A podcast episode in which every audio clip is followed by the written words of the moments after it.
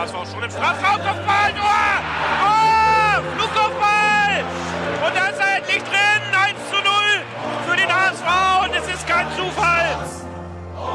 Jetzt aber die Szene, Bakary hat ja nicht gewürfen, alleine aufs Tor zu. Bakker, mach ihn, ja! 1 zu 0! Tabellenführer und Sieger dieses Spitzenspiels ist nur ein Club.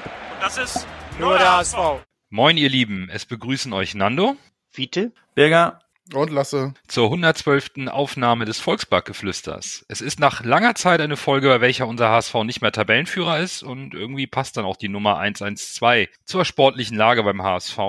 Nach der gestrigen Niederlage mit 1 zu 0 bei St. Pauli steht der HSV nämlich nur noch auf Platz 4 und hat Leibold, unseren Kapitän, durch eine rote Karte für die nächsten beiden Spiele verloren. Und Rick van Drongelen hat sich nach langer Verletzung bei seinem Debüt direkt erneut verletzt. Diesmal einen Außenbandriss im linken Sprunggelenk und da wird es wohl auch einen wochenlangen Ausfall geben. Gute Besserung an dieser Stelle an Rick. Aber bevor wir uns mal der allgemeinen Lage der HSV-Nation widmen, sprechen wir noch einmal über das äh, gestrige Spiel. Tune hat ein bisschen durchgewechselt. Wagnumann für Jamra als rechten Verteidiger. Jata kam rein für Narei auf der rechten offensiven Seite. Ambrosius von Gelbsperre zurück in die Innenverteidigung neben Jung. Und dafür ging Haier auf die 6 und Aaron Hunt auf die Bank. Gut, 1-0 verloren im Stadtderby.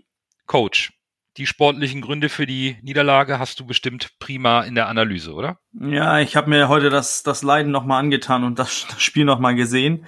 Und, und mir ist eine Sache aufgefallen, dass wir ja so gut wie keine äh, Chancen kreiert haben. Ähm, und da zähle ich jetzt äh, mal ganz ehrlich nicht die beiden Freistöße halbwegs von der Mittellinie von Kittel mit, denn dass, da, dass er da den Pfosten trifft oder auch, dass es gut gerettet wurde, sind gute Freistöße, sind nicht reingegangen. Es waren aber in meinen Augen keine Großchancen und das ist das Problem. Ich, ich habe mir das so, so, so vor ich dem Spiel mich nochmal angeguckt habe, habe ich gedacht, okay, hm, was waren da jetzt eigentlich für große Chancen? Da war der Nachschuss von Ambrosius nach den äh, Pfostentreffer von Kittel und dann der Kopfball von, von Jung. Das war es auch, was ich so an, an Großchancen bewerten würde. Und ich finde, das ist, das ist ein Problem, weil wir hatten, wir hatten viele Szenen, wo man gedacht hat, jetzt kann es gefährlich werden, wurde es aber nicht. Und immer war irgendwie ein Pauli-Spieler dazwischen oder wir kamen einfach nicht in, in, in den Strafraum. Ja, das war eigentlich äh, offensiv, fand ich, das ein schlechtes Spiel von uns. Denn in allen anderen Belangen waren wir eigentlich äh, okay. Es war eigentlich übrigens das erste Spiel seit langem, wo wir weniger Ballbesitz hatten als, ähm, als der Gegner. Aber sonst, wir haben die meisten Zweikämpfe gewonnen. Ähm, Passquote war ausgeglichen mit Pauli auf 75 Prozent. Also wir waren im Spiel, der Wille war da, es war ein kämpftes Spiel, aber so offensiv haben wir einfach zu wenig stattgefunden. Ich habe mir das so ein bisschen jetzt statistisch angeguckt, weil, weil mal zu sehen, ist mein Gefühl, was ich da vom Spiel gesehen habe, ist das jetzt genauso schlimm, wie es wie es jetzt auch statistisch dasteht. Ich finde ähm, dieses mit durchschnittliche Torschussdistanz von von den Mannschaften finde ich sehr interessant, weil Pauli hat mit im Durchschnitt auf 15,6 Meter abgeschossen und wir auf 21,8 und das zeigt in meinen Augen schon, dass diese sechs Meter, ähm, das zeigt sich ja auch aus in den in den Expected Goals, wo wir auf 0,7 kommen und Pauli fast auf 3. Ich, ich, ich finde, das zeigt auch schon, dass unsere Offensive äh, nicht stattgefunden hat. Und wie sollen sie auch ähm, stattfinden? Denn der Spieler, der bei uns die Tore machen soll, das ist ein Simon Terodde und ein Terodde hatte null Torschüsse auf und null gegen Burgstaller, der hatte drei Torschüsse und hat alle drei aufs, aufs Tor gemacht und hat und es, es hatte eigentlich mehr Aktionen im, im Strafraum auf. Und das heißt, für mich irgendwie hat es nicht funktioniert, unseren Goalgetter irgendwie in Szene zu bringen. Und das ist so meine grundsätzliche Analyse, denn, denn defensiv fand ich das von uns eigentlich okay. Äh, Wir haben den Kampf angenommen. Es hat ganz gewiss nicht an den Willen gelegen, wo, wo wir da, was wir letzte Woche so kritisiert, kritisiert haben, dass wir gegen Würzburg überhaupt nicht äh, ins Spiel gefunden haben. Äh, es, es war ein Kampf, es, wir waren in den Zweikämpfen da, habe ich auch gesagt, mit der, mit der besseren Zweikampfquote, aber irgendwie hat es nicht, haben wir nicht stattgefunden, äh, offensiv. Und wenn man sich anguckt, so ähm, Pässe zum, zum dritten, zum letzten Drittel, äh, sind 24 von unseren 43 Pässen angekommen. Umgekehrt sind bei Pauli 40 aus 59 angekommen. Und ich glaube, das zeigt schon, dass uns im letzten Drittel des Spielfeldes hat uns einfach der letzte, der letzte Pass gefehlt. Und dann verlierst du halt so ein, so ein, ähm, umkämpftes Spiel, wo Pauli mit so, so einem Flipper-Tor, was gut ausgespielt worden ist, dann, dann verlierst du halt so ein Spiel. Äh, leider das Stadtderby, aber ja, äh, in, in meinen Augen ist jetzt so langsam äh, diese, diese sportliche Delle ist, ist so langsam tendiert sie auch zur Krise. Aber ich, ich, ich finde es auch schwierig, weil ich finde eigentlich, dass man gestern nicht gesehen hat, wer von den Spielern hatte einen totalen Off-Day, denn wir waren präsent da. Es hat einfach nur der letzte Pass offensiv irgendwie gefehlt, damit wir auch richtig gefährlich vorm Tor wurden. Ja, Coach, du hast die meisten meiner Punkte hast du eigentlich äh, schon äh, gebracht. Äh, was ich, also wir, wir waren da, wir war, wollten. Was auffällig war, war, dass man unsere beiden Kreativspieler äh, ziemlich äh, getreten hat. Also Duziak hat ganz schön einstecken müssen und Kittel auch. Da nur diese beiden wirklich überdurchschnittlich einstecken mussten, äh, gehe ich davon aus, dass das auch eine Direktive von oben war.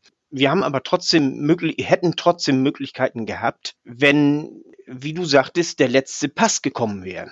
Der letzte Pass wurde immer wieder schlampig gespielt. Man hat einfach die, die Flanken von außen, da hat man gar nicht erst hochgeguckt, die hat man einfach nur blind reingeschlagen oft in den Rücken des, des Mitspielers gespielt und so weiter und so fort. Das geht so nicht. Also wir müssen, wir müssen zusehen, dass wir äh, auch unsere Spiele in der Box auch wirklich anspielen und nicht irgendwie bloß blind draufholzen, in der Hoffnung, dass irgendjemand da rankommt. Denn das nächste, was offensiv war, im letzten Drittel haben wir oft den langen Ball nach vorne geschlagen, aber der landete immer da, wo ein St. Pauli-Spieler war der landete nie irgendwo in, im freien Raum, wo unser Mann schon startete. Also wir haben ja mit, mit Jatta einen wirklich schnellen Mann da gehabt und äh, der hat ja auch äh, das, das eine oder andere Mal äh, ist er gestartet und so. Aber die Bälle, die kamen immer dahin, wo die St. Pauli-Spieler waren. Das, das muss äh, anders werden. Also man kann nicht einfach blind nach vorne hülsen, sondern man muss auch ein bisschen gucken, wo sind die Mitspieler. Oder wenn man nicht gucken will oder, oder wenn gucken zu lange dauert, dann muss man von vornherein so ein bisschen abmachen, okay, du hältst dich ein bisschen, du äh, hier hält sich zwar in der Mitte auf, um, um die Gegenspieler zu ziehen, aber du siehst zu, dass du, sobald der lange Pass kommt, nach links ziehst oder nach rechts ziehst oder so in den freien Raum.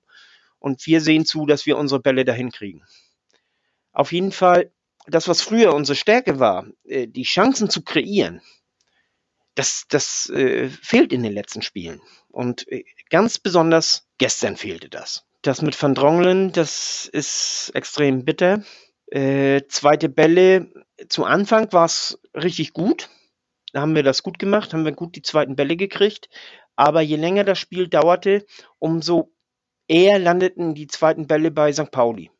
Von daher ist die Führung ganz zum Schluss auch nicht ganz, äh, kommt nicht von ganz ungefähr. Und, und dass die rote Karte von äh, Leibold mega saumäßig dumm ist, äh, brauchen wir ja wohl nicht drüber reden. Ja, alle eure Aussagen bringen mich zu der Analyse. Ich hoffe, ich nehme jetzt nicht schon zu viel vorweg. Ich glaube, der HSV, man kann es darauf äh, runterbrechen, dass die Mannschaften, wie es in den letzten Jahren auch passiert ist, langsam merken, wie der HSV versucht, das Spiel zu gewinnen. Deshalb haben wir uns auch in der äh, Vorrunde oder in der, in der Hinrunde mehr Chancen erspielt, weil der HSV da das Spiel gemacht hat und den Spieler durch sein Spiel und durch Terodde so bespielt hat und auseinandergezogen hat und sich so Räume erarbeitet hat, um dann diese Tore zu machen die Gegner merken jetzt, wie sie den HSV bespielen müssen, um das zu unterbinden. Das hast du bei St. Pauli gemerkt, hat Fiete ja gesagt. Gehen hart drauf auf unsere spielmachenden äh, Spieler, die, die Kreativspieler quasi, Ducia Kittel in dem Fall, gehen drauf, spielen nicklig, werfen sich hin, versuchen die, die zweiten Bälle des HSV zu unterbinden und wenn du und pressen, was die Spielmannschaften in der Vorrunde oder Hinrunde oftmals nicht gemacht haben, sondern sie haben versucht, das Spiel sich hinten reinzustellen und zu verteidigen, aber das konnten wir dann meistens äh, mit durch Terodde und so unterbinden, dadurch, dass Terodde einen zweiten Mann an sich gebunden hat. Aber mittlerweile merken die Mannschaften, dass sie gegen uns eigentlich auch nur mutiger spielen müssen und dass der HSV gar nicht so eine Übermannschaft ist, für wie für äh, viele ihn gehalten haben in der zweiten Liga. Die bespielen uns jetzt, pressen, gehen drauf, sind nicklig, spielen dreckig und der HSV hat seine liebe Mühe damit, das äh, da mitzugehen. Und ich finde, das äh, zeigt äh, das St. Pauli-Spiel nochmal ganz besonders, äh, dass die Gegner jetzt gemerkt haben, wie sie den HSV schlagen können. Und das wird äh, eine Aufgabe, sich da anzupassen und das irgendwie wieder in die richtigen Bahnen zu lenken. Ja, rote Karte war saumäßig dumm, das darf Leibold nicht passieren. Gut, man kann damit argumentieren, dass die Mannschaft nicht blutleer ist. Wenn den Spielern das egal gewesen wäre, wie das Spiel ausgeht, äh, dann hätte er nicht diese rote nicht geholt. Auf der anderen Seite muss ich sagen, wenn ihr sagt, die Spieler wollten, das finde ich ist für mich Grundvoraussetzung im Derby. Also du kannst nicht argumentieren, die Spieler wollten. Wenn ein Spieler ins Derby geht und nicht will, dann hat er an der Mannschaft nichts zu suchen, in meinen Augen. Von daher, äh, wollen ist im Derby für mich keine Frage, die den Ausschlag gibt, sondern wollen tun immer beide Mannschaften in so einem Spiel. Von daher spielt dann am Ende die bessere, die entscheidet am Ende die bessere Spielidee und wer es dann, das ist jetzt eine, Klau eine, eine Klausel, sage ich schon, eine, eine Floskel, wer es am Ende wirklich mehr will und am Ende wollte es dann, das hat man in der zweiten Halbzeit gesehen, war St. Pauli fokussiert, da wollte es mehr und dann passiert halt wieder so ein Ding von von äh, Ki, äh, der das Ding da wieder reinhaut, haben wir ja schon oft drüber gesprochen, wieder so ein Wunderball, den er einmal von 100 so trifft und der dann da reinsegelt ist halt wieder diese besondere extra Motivation gegen den HSV im Derby von St. Pauli. Dann haut er das Ding halt rein. Das sind halt wieder solche Tore, die fallen auch nur gegen uns oder in solchen Derbys gefühlt. Naja, das war so meine Analyse zum Spiel. Ich, ich habe nicht gesehen, dass wir mehr, dass, dass St. Pauli mehr wollte. Wir wollten auch. Das will ich auch der Mannschaft nicht absprechen. Wir wollten auch, aber ich glaube, St. Pauli wollte es einfach das Quäntchen mehr. Das ist meine. Was habe ich so gesehen? Das äh, habe ich anders gesehen. Ich verstehe eure Punkte und habe mich gestern Abend schon ein bisschen dran gesetzt und mir, mir überlegt, ähm, warum das Spiel und wie das Spiel so gelaufen ist, weil äh, für mich hat der HSV einen guten Start erwischt. Klar, wenn, wenn, wenn der Ball von Kittel direkt reingeht, aber so prinzipiell 20, 25 Minuten hatte der HSV das Spiel aus meiner Sicht ganz gut im Griff, hat aber das Tor nicht gemacht. Und dann hatte ich so ein bisschen das Gefühl, ähm, dem HSV geht ein bisschen die, die, die Puste aus oder sie, sie lassen ein bisschen an Intensität nach. Und da, da war irgendwo schon direkt der Knackpunkt. Pauli kam mehr und mehr ins Spiel, gewinnt den ersten, zweiten Ball, dann ballern die mal aus 30 Metern aufs Tor, der wird gar nicht ungefährlich und dann fangen sie an, die Bälle zu gewinnen, kommen aus der Halbzeit und dann hatte ich den Eindruck, dass der HSV die Intensität, die St. Pauli an den Tag gelegt hat, nicht mehr richtig mitgehen kann. Im Mittelfeld wirkte es fast so, als wären wir in der Rückwärtsbewegung immer ein Mann weniger. Da waren große Lücken und der HSV hatte einfach keine Lösung mehr in der zweiten Halbzeit, wie sie das Spiel vielleicht von St. Pauli wieder etwas entschleunigen können. Und ja, da kommen auch irgendwo unglückliche Zustände so ein bisschen zueinander. Eigentlich muss Zierreis mit Gelbrot runter. Das hohe Bein gegen den Kopf ist auch eine gelbe Karte. Wenn ich die gelbe Karte von Jung als Maßstab ansetze, muss in der ersten Halbzeit müssen noch zwei Spieler von St. Pauli für die gleiche Aktion auch eine gelbe Karte bekommen. Dann schießen, haben wir den Ball zweimal in die Latte geknallt. Das ist alles noch in der ersten Halbzeit passiert. Und das sind so diese kleinen Nebenkriegsschauplätze, die sicherlich in der ersten Halbzeit irgendwo dazu geführt haben, ein Stück weit, dass St. Pauli mehr und mehr rein ins Spiel gekommen ist, was aber natürlich nicht entschuldigt und nicht erklärt, warum wir in der zweiten Halbzeit uns so haben, so aus meiner Sicht, durch die kleinen Nicklichkeiten von St. Pauli, die dann intensiv in die Zweikämpfe gehen, das Foul riskieren, dass wir uns so den Schneid abkaufen lassen. Und ich fand St. Pauli in der zweiten Halbzeit deutlich zwingender, laufstärker, insbesondere diese intensiven Läufe im Mittelfeld kurz vor Ende. Da kamen wir nicht mehr hinterher. Der Salazar zieht los und wir, unsere Mannschaft steht. Wir kommen nicht hinterher, wir können kein taktisches Foul ziehen und fangen uns einen Angriff nach dem anderen und irgendwann sitzt so ein Scheißding. Und dann kurz vor Ende, ja, und dann hast du keine Puste mehr, dann wechselst du zu spät aus meiner Sicht. Da musst du als Trainer auch irgendwo früher reagieren, um einen anderen Impuls während des Derbys zu bringen, was nicht passiert, außer dass Gideon Jung gelb-rot gefährdet ausgewechselt wird, lässt Daniel Thune das Spiel so laufen, obwohl wir von Minute zu Minute mehr an Boden verlieren. Und das ist etwas, das finde ich kritisch Und über die rote Karte brauchen wir nicht diskutieren. Das geht nicht. Als Mannschaftskapitän mache ich das nicht. Das geht nicht. Die zwei Spiele Sperre sind okay. Ähm, Burgstaller hat zugegeben, hat ihn provoziert. Leibold hat sich provozieren lassen. Die zwei, Spiel, äh, zwei Spiele Sperre sind einverstanden. Aber das ist etwas in der Phase als Kapitän für mich ein echtes No-Go. Und ich bin ein Stück weit nicht, dass er sich eine rote Karte abgeholt hat, aber froh, dass Leibold mal eine Pause bekommt. Weil der muss sich auch genau überlegen, was es auch bedeutet, als Mannschaftskapitän für den HSV auf dem Platz zu stehen. Und da darf dir sowas in der Form in diesem Derby so vor Ende einfach nicht passieren, weil es war so unnötig wie nichts. Vor allem darf dir nicht passieren im Hinblick auf die kommenden Spiele. Gut, im Spiel selbst bist du wahrscheinlich so im Spielgeschehen drinne, dass du die kommenden Spiele natürlich ausblendest. Aber jetzt fehlt er genau gegen Bochum und gegen Kiel, was die beiden entscheidenden, entscheidenden Spiele will ich nicht sagen, aber was jetzt wegweisende Spiele sind. Und äh, was ich auffällig finde, ich glaube, ich habe auch irgendwo gelesen, dass das ein vierter Spieler auch gesagt hat, man muss gegen den HSV eigentlich nur die ersten 15 bis 20 Minuten überstehen und dann flacht das Spiel des HSV ab. Und wenn man das überstanden hat, hat man gute Chancen, mindestens einen Punkt mitzunehmen. Und das, wenn ich das so im, im Nachhinein betrachte, stimmt das. Der HSV läuft meistens stark an. Gegen Würzburg war es ja auch so. Und wenn es dann klappt, ein Tor zu schießen, dann gewinnen wir das Spiel meistens. Aber wenn der HSV anläuft und der Gegner alle Bälle rausdreschen kann oder den HSV einigermaßen auf Distanz halten kann und es nicht, äh, nicht passiert, dass diese Mannschaft innerhalb der ersten Phase in äh, Rückstand gerät, dann tut sich der HSV oft schwer. Von daher, äh, da ist schon was Wahres dran, was da gesagt wurde. Also für mich ist das das, das Spiel so, so schwierig irgendwie einzuordnen. Denn jetzt haben wir fünf Spiele, wo wir nur gegen Anführungsstrichen nur gegen Paderborn gewonnen haben. Wir haben in wenigen der Spiele, wir haben nur in 20 Prozent der letzten fünf Spiele haben wir das System, was eigentlich bis zur, bis vor diesen fünf Spielen, was uns eigentlich immer gut gedient hat, dieses simple, dieses mit der Doppelacht, dieses 4-1-4-1, wo wir die Dynamik von Duziak und für, von Kinzombie einsetzen können, wo Kittel diese mehr oder weniger freie Rolle bekommt.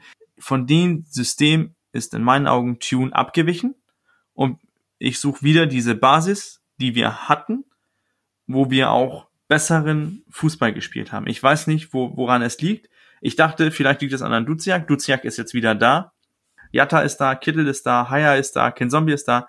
Es kann in meinen Augen nicht an den Spielern liegen, die da nicht mehr zur Verfügung stehen. Ein Leistner spielt in einer Dreierkette oder Viererkette, das hat damit nichts zu tun. Ich verstehe nur diesen Systemwechsel nicht und, und ich hoffe, dass Tune auch ähm, zu, zur Basis in meinen Augen zurückgeht und dass wir dann von da an wieder aufbauen können. Denn jetzt hatten wir diese Experimente mit 3-4-2-1, mit 4-2-3-1, mit 4-1-3-2 und dieses 4-1-4-1 und was funktioniert hat, ist in meinen Augen dieses 4-1-4-1, weil es in meinen Augen diese Dynamik hat, die Lasse auch anspricht, dass wir dieses hohes Druck, mit dem wir immer anfangen, und irgendwie passt, passt das dann irgendwie nicht mehr, wo, wo man sich in den Rollen einfinden kann, wo die Gegner vielleicht sehen, oh, da sind jetzt plötzlich Lücken, wo die vielleicht gesehen haben, da sollten eigentlich keine Lücken sein und plötzlich kommt der Gegner besser ins Spiel. Ich, ich, ich kann das nicht verstehen. Ich verstehe nicht, wieso man davon abweicht. Und das äh, kreide ich auch so langsam äh, ein bisschen Daniel Thune an. Deshalb ja auch meine Aufstellung wo ich meinte, wo ihr alle gesagt habt, oh, Lasse, spinnt hier, dreht durch. Deshalb ja Wood und Heil, weil ich gesagt habe, lieber ein bisschen konservativer anfangen, zurückhaltender und dann aus dem Konter heraus zurückschlagen. Das war deshalb ja meine Idee, aber es ist genauso gekommen, wie ich es gedacht habe. Wir machen das Spiel und es geht dann am Ende nicht auf, aber gut. Wir sind ja schon mitten dabei, so ein bisschen bei ähm, den zwei Punkten oder zwei Fragen, die uns HSV France äh, vorhin noch kurz reingeworfen hat auf Twitter, nämlich einmal, ob es die falsche Entscheidung war, niemanden im Winter zu verpflichten, weil wir die Ausfälle in der Rückrunde nicht mehr so gut kompensieren können wie in der Hinrunde. Das ist ihm so ein bisschen Rätsel. Hat er gefragt, wie wir dazu stehen und eben auch, ob sich die Unruhen aus dem EV jetzt auf die Mannschaft ausgewirkt haben oder ob sich die Ergebnisse der Rückrunde mit den Sperren von Ambrosius und Onana, den Verletzungen von Duziak und Leistner, Spielpech mit Pfosten Aue, zweimal Latte gestern oder eben mal nur mit einem normalen schlechten Spiel erklären lassen. Und ich denke, wir müssen in der aktuellen Situation, die jetzt sehr schwierig ist, wir haben in der Rückrunde aus sechs Spielen nur einen Sieg geholt, Platz 14 der Hinrundentabelle und im Vergleich zur Hinrunde haben wir zehn Punkte weniger auf der Habenseite aus den Spielen. Tatsächlich einmal darüber sprechen, jetzt, wie sieht's aus? Lasse, was braucht es jetzt? neben einer sportlichen Siegesserie, ganz klar.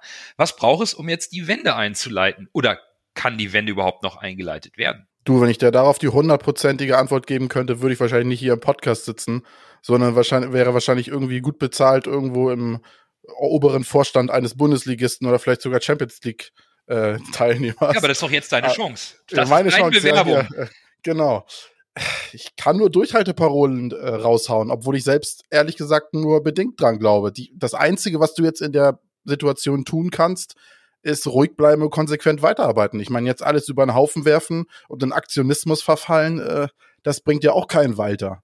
Vielleicht ein bisschen psychologische Hilfe von außen holen, aber das ist auch vielleicht auch wieder ein Zeichen an die Mannschaft, dass man ihnen nicht, nicht vertraut. Das kann auch wieder eher was zerbrechen, als dass es hilft.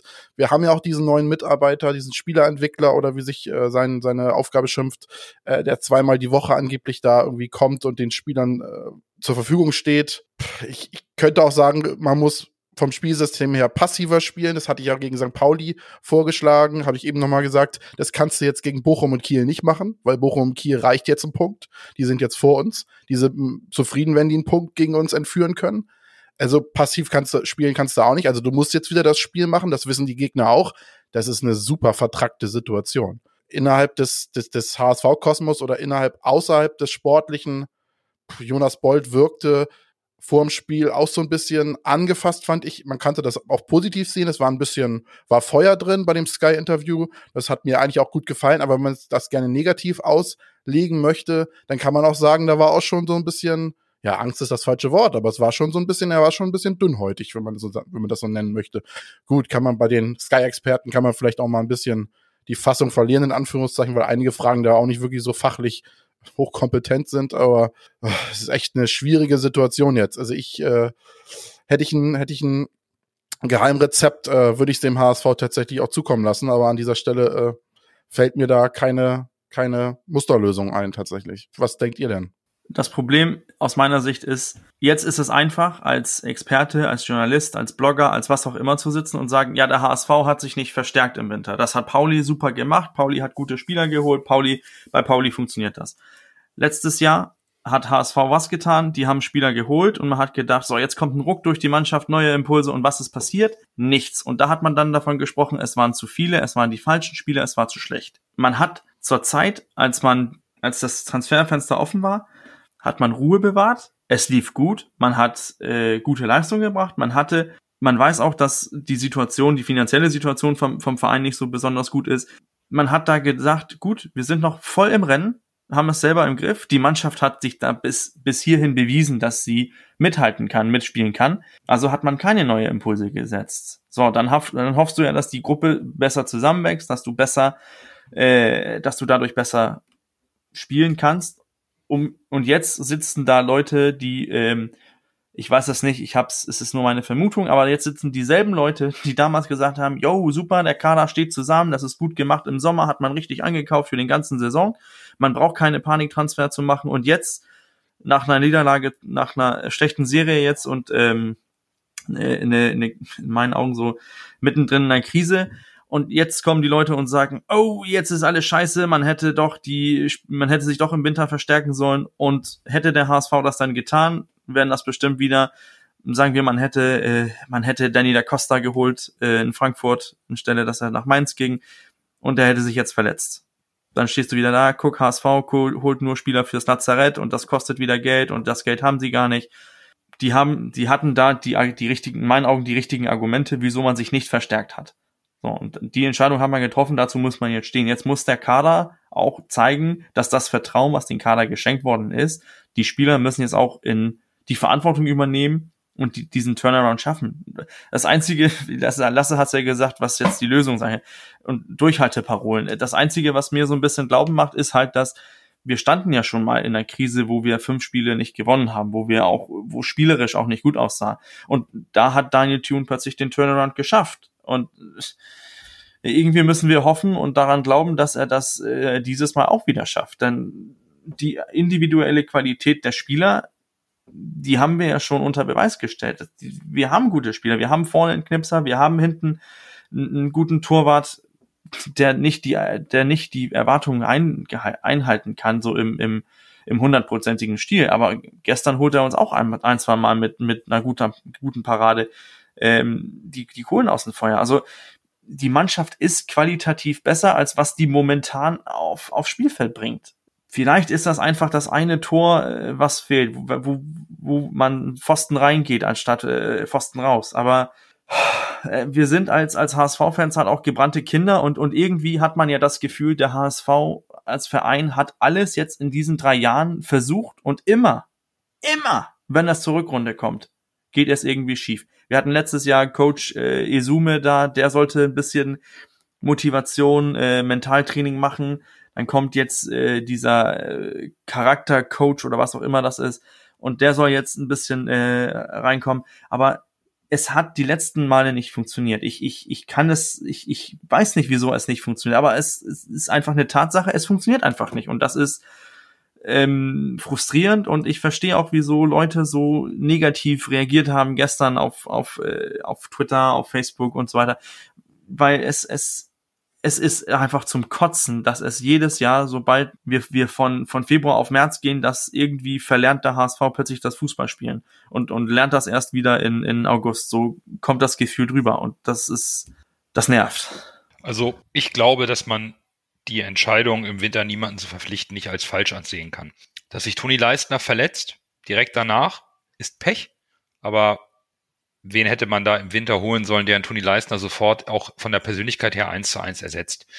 Klaus Jasula war vorher verletzt, war aber bis dato auch nicht der Spieler, der unumstrittener Stammspieler und Führungsspieler war. Dafür war Moritz Heyer da in der Position. Also ähm, an den Transfers will ich es nicht festmachen und an der Unruhe im EV auch nicht die äh, Probleme in der Rückrunde mit, der, mit, dem, mit dem Personal, da ist was dran. Aber, Coach, du hast es eben schon gesagt, worauf es für mich auch jetzt ankommt, als allererstes, ist das, was Jonas Bolt mal im Interview über den aktuellen Fußball gesagt hat. Der Trainer ist heutzutage der erste Psychologe in so einer Profimannschaft. Und es kommt jetzt auf Daniel Thune als Psychologe an, auf seine Stärke, die Mannschaft wieder mental auf die Spur zu bekommen. Der muss jetzt alles reinwerfen. Es sind noch elf Spiele. Der HSV ist jetzt der Jäger und in den nächsten beiden Spielen haben wir das Großwild vor der Flinte. Das sind die entscheidenden Spiele. Jetzt kommt es. Jetzt kommt es. Jetzt geht es auch aus meiner Sicht überhaupt nicht mehr darum, welche taktische Formation wir nehmen oder ob wir uns noch einen Kniff überlegen im Training. Es geht jetzt darum, hart zu spielen, über das Limit hinauszugehen und nicht nur ein, sondern zwei oder drei Schritte mehr als der Gegner zu machen.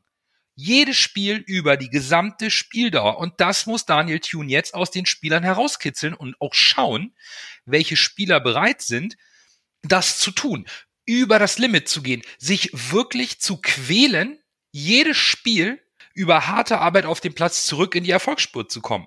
Und dann zeigt es sich auch, ob die Chemie, ob der Charakter der Mannschaft so gut ist, wie man es äh, gesagt hat und wie man ihn aufgebaut hat im Sommer. Jetzt müssen die Führungsspieler, ob sie auf dem Platz stehen oder nur auf der Ersatzbank oder auf der Tribüne oder verletzt sind, die müssen jetzt pushen. Jetzt muss der Ruck durch die Mannschaft gehen. Denn man kann auch noch positiv sagen, der Status quo hat sich für den HSV noch nicht verändert. Wir haben es noch selbst in der Hand. Wir haben die Gegner vor der Brust, die wir schlagen müssen, um zurück dem, auf den Platz an der Sonne zu kommen, der den direkten Wiederaufstieg garantiert. Wir sind noch nicht auf gegnerische Hilfe angewiesen. Aber wir müssen jetzt anfangen zu gewinnen. Und wir brauchen einen Sieg, um uns wieder an dieses Gefühl des Sieges zu gewinnen. Gewinnen muss wieder einfach zur Gewohnheit werden und das fehlt. Es ist dieses Erfolgserlebnis aus meiner Sicht, was fehlt, um vielleicht auch diese Blockade zu lösen. Denn dass die Mannschaft will, das kann ich ihr nicht absprechen. Dass sie momentan irgendwo ein Stück weit zu nervös ist und der, das letzte Prozent dann auf dem Platz fehlt, weil man es irgendwie nicht rauskitzeln kann. Da muss jetzt Daniel Thune ran. Der muss genau schauen, welcher Spieler ist bereit, bereits im Training 120 Prozent zu geben um, und dann auch diese Spieler aufstellen. Das ist so mein einziger Anhaltspunkt, den ich habe. Und damit rennst du voll die Türen bei mir ein. Denn letztendlich, das ist ja das, was ich die letzten Spiele schon gesagt habe, wenn wir auch nur unentschieden gespielt haben. Da hieß es dann ja immer noch, ja, aber wir sind ja noch Erster und so weiter und so fort. Nee, also äh, dieses, wir, wir müssen, wir müssen sehen, dass wir gewinnen. Wir müssen äh, sehen, damit, dass es für uns einfach eine Selbstverständlichkeit ist, zu gewinnen. Und äh, da haperte es meiner Ansicht nach in den letzten Spielen schon dran. Und jetzt äh, ernten wir das quasi, was wir da gesät haben. Und äh, deswegen habe ich mich dann immer schon so ein bisschen aufgeregt darüber. Letztendlich habe ich mir äh, sehr viel Gedanken drüber gemacht äh, seit gestern Abend und ich wollte mich nicht beeinflussen lassen, deswegen war ich auch den ganzen Tag nicht auf Twitter. Ich war auch seit gestern, seit äh, dem, dem äh, Schlusspfiff nicht bei Twitter. Und, und sondern ich habe mich mit meinen eigenen Gedanken und mit dem Spiel und so weiter und so fort beschäftigt und mit dem, was, was ich so meine. Wir müssen einfach wieder, das, das äh, Spielerische muss wiederkommen und, und wir müssen einfach äh, vom Kopf her wieder klar werden. Wir haben uns von der harten Spielweise von St. Pauli zum Beispiel, haben wir uns ablenken lassen und haben den Kopf nicht klar gehabt, um die Chancen richtig auszuspielen. Und das muss wieder kommen. Das, das ist ganz wichtig. Hinten in der Abwehr äh, müssen wir auch mal sehen, dass wir wieder ein bisschen mehr eins gegen eins gut aussehen. Da sind andere Mannschaften besser als wir. Das muss man äh, sagen. Und wir müssen, äh, wir müssen auch mal anfangen, dem Gegner auch mal weh zu tun. Das müssen wir clever anstellen, das Ganze. St. Pauli hat das ganz clever gemacht. Duziak ist äh, bestimmt 20 Mal gefault worden. Er hat sieben, acht Mal oder so hat er äh, wirklich auch bloß die, die, den Freistoß gezogen oder so. Einfach, weil St. Pauli ihn ständig gefault hat, hat der Schiedsrichter, ich, ich mache ihm da keinen Vorwurf, das ist äh, psychologisch, das ist ganz äh, selbstverständlich, das ist, äh, äh das macht er nicht mit Absicht. Äh, er pfeift einfach nicht jedes Foul denn er hat ja auch gelbe Karten gegeben und, und hat sich dann auch äh, damit zurückgehalten. Das ist ja auch das, was wir von Schiedsrichtern fordern, die gelb-rote Karte zu geben, hat da die Hürde noch ein bisschen höher gelegt und alles. Und, und äh, St. Pauli hat uns damit aus dem Konzept gebracht und hat, hat, äh, hat uns äh, mental vom, vom Ziel abgebracht. Wir waren im Kopf nicht frei genug dafür, äh, Chancen zu kreieren. Wir waren im Kopf nicht frei genug, den, den Pass genau auf Terodde zu bringen oder auf, auch wenn Duziak mal an, angelaufen kam oder, oder äh, Kin Zombie im Hintergrund stand, der ja auch gerne mal äh, von der Strafraumgrenze abziehen kann und äh, auch gute Chancen damit verwertet hat. Das, das alles haben wir nicht geschafft und, und weil wir im Kopf nicht frei waren. Und ich glaube, das ist äh, keine Sache für einen Psychologen, sondern das ist einfach, wir müssen uns äh, einfach dazu zwingen, ruhig bleiben zu können. Im, Im Kopf ruhig bleiben, im Kopf sachlich bleiben und trotzdem engagiert und trotzdem einen Tick mehr laufen. Aber laufen, äh, 108 Kilometer sind wir gelaufen. St. Pauli ist genauso viel gelaufen, aber man kann auch mehr laufen als 108 Kilometer. Äh, es gibt Mannschaften, die, die laufen jedes Wochenende 120 Kilometer und ein bisschen mehr Engagement und, und so. Und natürlich muss man dann auch, auch richtig laufen und, und so, aber es, es fehlt das Letzte und das müssen wir wieder rauskitzeln. Und ich denke auch, Tune wird das schaffen. Tune hat's Letztes Mal in der Hinrunde hat er es auch geschafft und ich denke, jetzt werden wir es auch wieder schaffen und Kiel wird äh, es schwer haben gegen uns. Dann erst Groh, der den Ball übernimmt, halblinke Position zu Mackert. Er sollte schießen, 25 Meter am ersten frei. Schuss auf das Tor. Tor! Tor! Ein herrlicher Treffer, ein wunderbarer Treffer. Angeschnitten, der Ball fliegt da unhaltbar rechts ins Eck. Wenn wir jetzt einen Ball hätten, würde ich es Ihnen nochmal zeigen. Dann, bevor wir zu Kiel kommen, dem nächsten Kracher, beenden wir wie immer unsere Spielanalyse und die äh, Themen zur HSV-Lage mit dem Man of the Match des letzten Spiels. Und an dieser Stelle bedanken wir uns äh, ganz, ganz herzlich bei unseren treuen Flüsterern und Flüsterinnen, die trotz der schmerzhaften Niederlage sofort äh, mit der Punktevergabe angefangen haben. Das finden wir wirklich großartig, dass ihr das trotzdem durchzieht mit uns, damit wir hier sportlich zumindest nochmal ein kleines Highlight haben und unser ähm, euer Voting auch für die ganze Saison eine gewisse Gewichtung hat. Ähm, ja, bevor wir euer auflösen, fangen wir mit unseren Wahlen an. Für mich ähm, gab es die Möglichkeit, zwei Spieler zu nehmen. Der eine hat defensiv alles reingeworfen, was er hatte und hat ein tolles Spiel gemacht aus meiner Sicht. Der andere war offensiv jemand, dem ich das ähm, eigentlich abgesprochen habe, dass er es in so einem Spiel kann. Dass er in der Lage ist, aus sich rauszukommen. Und deswegen ist für mich Sonny Kittel der Man of the Match, weil der genau die Einstellung gezeigt hat, die ich in einem Derby erwarte. Der war sauer über verlorene Bälle, der war heiß da drauf fantastische Freistöße und wenn was gefährlich war, dann war er immer beteiligt und er hat sich aufgerieben, ist nach hinten gelaufen. Das fand ich wirklich toll in einem Spiel, wo man eher sagen würde, Sonny Kittel ist der Erste, der den Kopf hängen lässt. Ganz im Gegenteil. Daher äh, für mich äh, Sonny Kittel der Man of the Match. Und äh, jetzt kommt Fiete. Sonny Kittel hatte ich auch in der äh, engeren Auswahl, äh, aus genau den Gründen. Ich habe mich letztendlich aber doch für äh, Jerry Duziak äh, entschieden. Was der gelaufen hat, was der eingesteckt hat, was der offensiv wie defensiv, äh, also der war überall auf dem Platz zu finden, der war immer agil, ist keinem Zweikampf aus dem Weg gegangen, obwohl er einstecken musste ohne Ende. Für mich ein Man of the Match. Coach, wie ist bei dir? Also ich glaube, du hattest den, äh, den Defensivspieler im, im Gedanken. Ich glaube, da hatten wir denselben. Dann für mich war das äh, Stefan Ambrosius. Ich, ich finde, der hat, der hat ein gutes Spiel gemacht. Der hat, der ist solide, der brennt, der, der zeigt auch äh, Wille. Und dennoch äh, muss er noch dieses äh, etwas clevere Zweikampfverhalten muss er noch lernen, aber das, das kommt hoffentlich noch. Übrigens noch Honorable Mention an meinen Man Crush Rick, Rick van Drongelen. Schön ihn wiederzusehen und direkt auf die Verletzungsliste. Das ist doch ist nicht einfach. So, dann haben wir schon drei unterschiedliche Lasse. Wie sieht's bei dir aus? Ich habe genau eure drei auch in der Auswahl gehabt und habe mich dann am Ende auch für Sonny Kittel entschieden. Wir haben ja schon beim Spiel scherzhaft gesagt, Sonny hat Bock, obwohl es kalt ist und die Sonne nicht geschienen hat. Aber äh, wie du schon gesagt hast, eigentlich hat man ihm das ja schon öfter so ein bisschen vielleicht unberechtigterweise abgesprochen, dass er so der Unterschiedsspieler sein kann, äh, von der Mentalität her. Aber gestern äh, würde ich ihm keinen äh, Vorwurf an der Niederlage machen. Das war schon gut. Ja, und unsere Hörer und Hörerinnen sind ganz auf unserer Linie. Die haben auf Platz drei Jerry Duziak gewählt, auf Platz zwei Stefan Ambrosius und der gewählte Man of the Match unserer Hörerschaft ist Sonny Kittel für den 23. Spieltag. Und am 24 am Montagabend zu Hause in Hamburg, diesmal im Volkspark, geht es gegen Kiel. Einer der größten Konkurrenten im Aufstiegskampf und irgendwie, ja, ein Stück weit auch das Kryptonit des HSV in der zweiten Liga. Wir haben die letzten fünf Spiele, seit wir in der zweiten Liga spielen, gegen Kiel nicht gewonnen. Zwei Niederlagen, drei Unentschieden. Und Fiete, Kiel spielt eine starke Saison und ist konstant oben durchgehend im Aufstiegsrennen dabei. Knacken wir sie diesmal? Jo, wir knacken sie. Kiel hat in den letzten fünf Spielen, die haben äh, im Pokal gegen Darmstadt gespielt, 1-1. Die haben gegen Fortuna Düsseldorf äh, 2-0 gewonnen. Die haben gegen die Kickers äh, unberechtigt 1-0 gewonnen.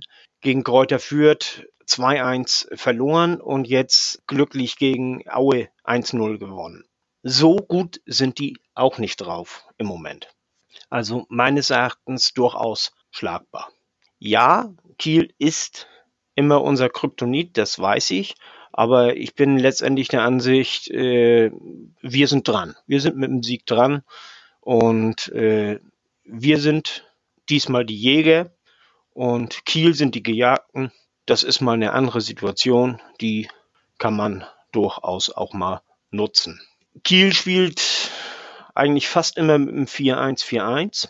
Wahl und Lorenz in der Innenverteidigung, Meffert meistens auf der 6, auf Außen Rese und Bartels und dann äh, Lee oder Serra vorne im Sturm. Und wenn Serra im Sturm ist, ist Lee dann in, auf der 8 zu finden. Mühling meistens dann die zweite 8. Das ist so äh, die Aufstellung so in etwa. Serra ist gefährlich, muss man drauf aufpassen. Lee sowieso. Und die beiden Außen äh, auch. Die machen gut Druck. Bartels und Rese gehen mit Dampf nach vorne. So richtig hundertprozentige Schwachstellen hat Kiel nicht. Das könnten höchstens die Außenverteidiger sein. Aber letztendlich auch Kiel ist schlagbar. Aber dazu muss dann eben eine Einstellung äh, an den Tag gelegt werden, die nicht im Würzburg-Spiel gilt, sondern äh, die, äh, wie sie gestern war. Und ich bin überzeugt, wenn man dann noch seine Stürmer ein bisschen besser einsetzt als gestern, dann schaffen wir das auch. Also mache ich mir dann auch keine Sorgen. Wir spielen ein 2 zu 1, gewinnen wir. Und die Aufstellung, äh, Ulreich im Tor, äh, Haier auf der Leibold-Position, Ambrosius und Jung in der Innenverteidigung. Dann ähm, Wagnermann nehme ich dann auf der auf äh, als rechter Verteidiger. Dann Kittel links, Jatta rechts, Duziak und Hand auf den Achterpositionen, Unana auf der Sechserposition und Torode vorne. Das sind äh, Aufstellung und Tipp. Spannend, wie du aufstellst. Ich habe wie immer noch mal auf unseren Tabellentipp geguckt. Ich hatte Kiel auf 9 am Ende der Saison, du auf 7 Fiete, Bürger und Lasse auf 8. Und ich finde spannend. Wir haben Kiel in der oberen Hälfte gesehen. Entsprechend auch stärker als im Vorjahr. Da sind sie am Ende Elfter gewesen, meine ich. Aber dass sie so stark sind, puh, da sehe ich ein Stück weit das Geheimnis des, des Kieler Erfolges in der Kontinuität bei der Kaderplanung. Ne? Die haben eigentlich gar keinen Leistungsträger abgegeben. Ole Werner ist in seinem zweiten Jahr, hat das alles verfeinert. Offensives Variabel hast du angesprochen. Aber auch aus meiner Sicht, ähm, es ist jetzt einfach Zeit, die Bilanz von Kiel zu unseren Gunsten ein bisschen ähm, anzunähern. Und wir sind zum Siegen verdammt, aber wir sind der Jäger. Wir sind der Jäger, vielleicht hilft uns das bei der Wende, die jetzt aber auch kommen muss. Wir können Kiel mit dem Sieg wieder überholen. Und wie ich es eben angesprochen habe, auch was, was Einstellung und ähm, Laufstärke, Einsatzwille angeht, da fehlt mir jetzt Van Drongel in der Aufstellung seit heute, das musste ich nochmal ändern. Ist auch mein Tipp 2 zu 1 für den HSV. Mit, mit Ulreich im Tor. Wagnumann als rechten Verteidiger, Jung und Ambrosius in der Innenverteidigung, das stellt sich jetzt gerade ein bisschen von selbst auf. Jamra auf der linken Verteidigerposition, da kann man zur Not auch äh, Wagnumann und äh, Jamra tauschen. Haya auf der 6, dann äh, Kittel und Jatta über die Außen, Terodde im Sturm, Duziak auf der 8 und da zusammen mit Winsheimer, weil ich mir von Winsheimer genau den Einsatz verspreche, den es aktuell braucht. Ja, Kiel ist, wie du gesagt hast, so ein bisschen unser Kryptonit. Aber auch sein Kryptonit muss man irgendwann mal besiegen. Tatsächlich. Äh, es kann ein endloser Kampf werden. Sisyphus-Arbeit. Aber vielleicht äh, ist ja jetzt genau die richtige Situation. Momentan würde ich sagen, ist Kiel wieder Favorit wahrscheinlich in diesem Spiel. Fiete hat schon gesagt, die letzten Spiele waren ergebnistechnisch ganz okay bei Kiel, aber äh, auch meistens knapp. Das Spiel gegen Aue, weiß ich noch, äh, haben sie ja ganz knapp gewonnen. Da habe ich das Spiel gesehen und dachte, boah, wie kann man, wenn man so ein Spiel sogar gewinnt, dann äh, kann man am Ende eigentlich fast nur aufsteigen. Aber ich hoffe mal, dass sie vielleicht gegen uns genauso spielen wie gegen Aue, weil wenn sie so spielen wie gegen Aue gegen uns, dann gewinnen wir das Spiel, bin ich mir hundertprozentig sicher. Zu Hause im Volksparkstadion, auch ohne Zuschauer. Ich habe auch überlegt, wie man aufstellen könnte und äh, bin da darauf gekommen, also Ulreich im Tor, links Wagnermann, auf der Leibold-Position, in der Innenverteidigung habe ich Ambrosius und Haier, Jamra rechts, dann äh, in einem Mittelfeld Kittel, Duciak, Onana und Jatta und vorne, weil wir ja gesagt haben, wir erspielen uns zu wenig Chancen und Terodde hängt so ein bisschen in der Luft, würde ich Meißner reinwerfen, der ja jetzt gegen St. Pauli auch schon debütiert hat, dann hast du halt ein 4-4-2 mit zwei Stürmern und so hängt vielleicht Terodde nicht ganz so vorne alleine in der Luft, sondern hat noch einen Mann neben ihm, der ihm so ein bisschen um ihn rumspielen kann. Wahlweise kannst du vielleicht auch Winzheimer reinwerfen, wenn du sagst, der ist näher an der Mannschaft, aber ich würde einfach mal so einen, so einen unbekümmerten Jungen, so wie du Heil das eine Spiel reingeworfen hast, vielleicht Meißmann mal aufstellen. Der kann so ein bisschen für den äh, Überraschungseffekt sorgen. Scheint ja jetzt anscheinend auch nah an der Mannschaft dran zu sein. Gut, das gleiche habe ich in letzter Folge auch gegen Heil, über Heil gesagt, aber einfach mal was versuchen, weil immer das gleiche jetzt machen, weiß ich nicht, ob das äh, damit macht sich Daniel Thun, glaube ich, auch angreifbar, wenn er jetzt meinetwegen schon wieder die gleiche Startformation äh, aufs Spielfeld bringen würde, dann würden wahrscheinlich die meisten wieder sagen, äh, der verändert ja gar nichts, äh, will der gar nicht gewinnen. Von daher würde ich schon mal auf paar Situationen, äh, paar Situationen, auf paar Positionen eventuell ein, zwei Spieler tauschen. Und ich tippe, wir gewinnen das 3 zu 1, was ich auch total vergessen habe zu sagen. Kiel spielt ja auch morgen noch gegen Essen im Pokal können wir schön darauf hoffen, dass es äh, in die Verlängerung geht, vielleicht noch irgendein Elfmeterschießen mit 20 Schützen. äh, dann äh, soll das mal Kiel ordentlich Kräfte zehren. Das könnten wir uns dann vielleicht am Montag zum Vorteil machen. Ja, ich, ich bin ja nicht so, so spielfreudig wie, äh, wie Lasse. Ich, ich hoffe ja, dass äh, Daniel Thune so ein bisschen zurückgeht zu diesen Basics, dieses 4-1-4-1, was im Herbst funktioniert hat. Ich gehe mit, mit Nandos Abwehr, mit, mit Wagnumann rechts, Jung und Ambrosius in der Innenverteidigung, Gimara links, Haier auf der 6, Ulreich natürlich im Tor. Und dann gehe ich eigentlich mit, mit der, mit der, off, mit der Offensive, mit, mit der ich immer gehen möchte, so halbwegs äh, Kittel, Kinzombie, Duzia, Giatta und vorne Tirode. Aber ich glaube, ich glaube, dass wir äh, die nicht gegen Kiel die, die ähm, Kurve kriegen und daher spielen wir nur 1-1. Äh, eine kurze Frage so an euch werden wir als Favorit im Spiel angesehen oder ist das Kiel? So von, von eurer Sicht aus? Denn ich meine, Kiel sollte als Favorit gelten, aber ich glaube, bei, bei den Buch Bookmakern und so wird der HSV doch immer Favorit sein. Wo, wo, wie seht ihr das? Lasse hat ja schon geantwortet. Ich sehe Kiel als, als Favoriten an. Rein von der, von, von, von der aktuellen Situation in beiden Vereinen ist klar Kiel der Favorit, aber am Ende wird sich jetzt mal böse gesagt, die Presse so machen, wie sie am meisten Schlagzeilen draus, äh, draus äh, generieren können. Am Ende war, wenn der HSV dann unter die Räder gerät, war der HSV doch der Favorit, weil es dann umso, umso erbärmlicher ist, in Anführungszeichen, wenn der HSV dann vielleicht gegen Kiel eine Klatsche kriegt. Äh, das ist dann wird, am Ende wird sich immer so hingedreht, wie man möchte, wer dann am Ende der Favorit war. In meinen Augen ist Kiel momentan der Favorit. Ich habe hier gerade meine Betting Bet 365 App aufgemacht und äh, da haben wir Quote 2,1 für einen Heimsieg, während Kiel mit 3,30 steht. Also da äh, die Favorit ähm, ganz klar bei, bei uns. Oder ganz klar, aber Favoritwürdigkeit bei uns. Also ich, ich sehe auch Kiel als Favoriten an. Das ähm, ist mir egal, was da irgendwelche Wettanbieter sagen. Wenn man es ganz nüchtern betrachtet, wenn man die Form betrachtet und wenn man auf die Tabelle schaut, Kiel ist Favorit. Aber das macht nichts. Dann sind wir durch für heute, für diese Woche und hoffen, dass unser HSV in der Woche den Tiefschlag gut verarbeiten kann, eine vernünftige sportliche Reaktion am Montag beim Topspiel zu Hause gegen Kiel zeigt und endlich wieder drei Punkte holt, damit wir wieder im Rennen sind um den Aufstieg, wo wir auch immer noch hingehören. Von daher hören wir uns nächste Woche wieder am Dienstag nach dem Topspiel gegen Kiel und bis dahin bleibt gesund und nur der, nur der HSV. HSV.